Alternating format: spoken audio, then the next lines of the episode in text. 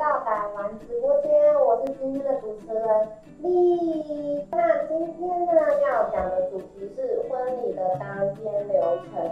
在上一集的影片中有讲到，婚礼的元素之一就是我们的婚礼顾问。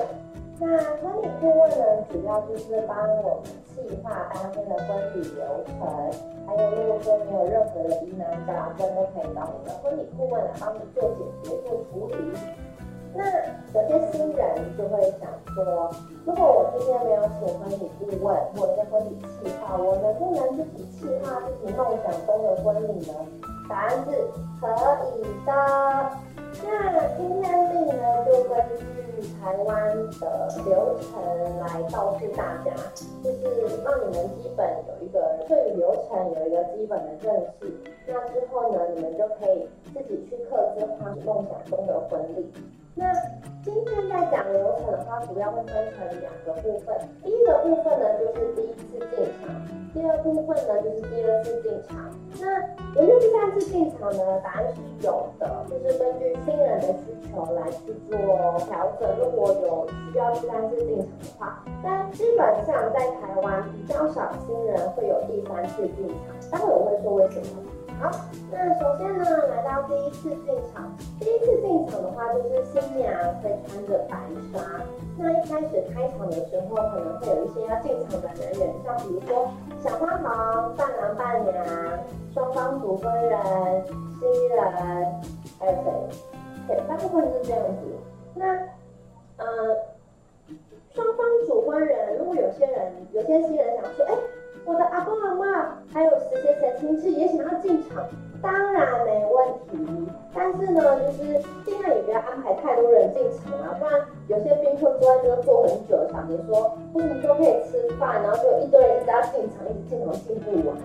好，所以总之呢，呃，最常见的进场人就是我刚刚说的小花童、伴郎伴娘、双方主婚人还有新人。好。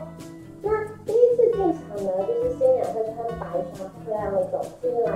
所以第一次进场，我们是属于比较隆重、比较感性，然后比较浪漫的那种氛围。所以你在选择音乐的时候呢，也可以选择节奏比较慢一点、比较轻柔一点、比较有感觉、感情一点的歌曲。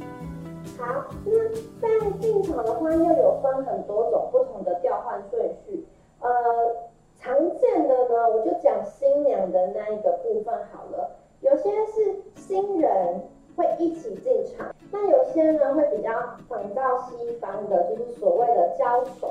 交手仪式呢，就是新郎他会先进场，之后呢，新娘会跟新娘的爸爸再从后方进场，然后在走道中呢会进行这个交手仪式，就是。爸爸会把自己的宝贝女人的手交给另外一半，交给老婆的另外一半，那这个就是交手仪式。有些人觉得说，在这个桥段上面，就是比较感动啊，比较浪漫啊，然后觉得说自己一生一次浪漫的婚礼，一定要有爸爸牵着进场，所以他们会特别有这个桥段。那所以有有人会问我说，哎，丽娜。妈妈可以代替爸爸吗？也是可以的，只要其实只要双方的长辈有沟通好，其实你们的婚礼想要怎么样，只要有沟通好，其实都是 OK 的。好，那呃人员纷纷进场完之后呢，就会邀请新人一起到舞台上。到舞台上之后呢，会有一些仪式，仪式见仁见智啊，看你有没有需要啊。有些呢会有第一个到舞台上会进行香槟卡仪式，第二第二种呢是交换戒指的仪式，第三种呢有些人会在舞台上面进行交换誓言，第四种呢还有切蛋糕的仪式，有很多不同的仪式都是呃新人来到舞台上之后进行的，可以有也可以没有，就是看新人的需求。好，那之后呢？有些人会有致辞的人员，也是在这个时候进行。那新人来到舞台上进行完这些仪式之后，我们就会邀请双方主婚人来到舞台上，因为我们会接着会进行举杯的仪式。那举杯呢，主要它是有一种双向的那种互动。台上的一大家庭呢，谢谢下面的宾客今天特地莅临这场婚礼。那底下的宾客呢，就是一起恭喜台上的幸福家庭，所以它是一个双向的一个互动。那如果有些人会讲说，哎，那我当天有什么什么某某市长还是某某会员要来致辞，或者是某某国小校长要来致，就是在邀请双方主婚人到舞台上的时候。然后会邀请那位要致辞的人一起到舞台上，他致辞完之后，他就会留下来跟台上的那个新人还有爸爸妈妈一起进行举杯，对，这样的流程会比较顺。啊，举杯完之后呢，底下就会正式的上菜。之后呢，新娘吃一次吃一次，吃没有多久之后，大概五分钟吧，五分钟之后她又要去换衣服了，因为正常婚礼是只有两个。大概两个半小时差不多，所以其实新娘当天是很忙的。好，她去换一套礼服之后呢，我们就会进行第二次的进场。好，那来到第二次进场，有别于第一次进场的模式。第二次进场常见的就是进来之后可能会唱歌，可能会跳舞，可能会发小礼物。所以第二次进场就会整个跳脱第一次进场的那个氛围，它会是非常的活泼。然后很快乐，所以你在挑选音乐的时候呢，就是会选择一些比较比较嗨，然后节奏比较快一点的流行歌曲。好，那呃有些新人可能也会觉得说，啊，可是我不会跳舞，也不会唱歌，我也不想要发小礼物，那我可以怎么进场呢？好，这边推荐一个小小小小小小的一个小互动游戏，嗯。这个时候呢，你可以就是请你当天的主持人，在你进场前帮你聘宾客，就是拿着嗯他们的果汁杯或者是红酒杯，然后来到走道两侧，然后要呃一起迎接你们进来。那你们进来之后呢，你们可以拿着杯子，然后从第一个朋友，然后一直不断的敲敲敲敲，敲到最后一个朋友。现在呢，因为疫情关系，这个游戏比较敏感一点啊。但是如果撇掉疫情的话，这个也是一个很好的一个方式，就是你不用花钱，跳舞、去唱歌，就可以用这样的方式简单的跟你当天的宾客互动。好，那再一次进场之后，一样会来到舞台上，那我们会进行常见的啦，会进行第一个就是女孩的抽捧花游戏，第二个呢就是花野菜游戏，花野菜呢就是给男方给。呃，新郎的朋友玩的，那再来呢，就是全体的宾客游戏。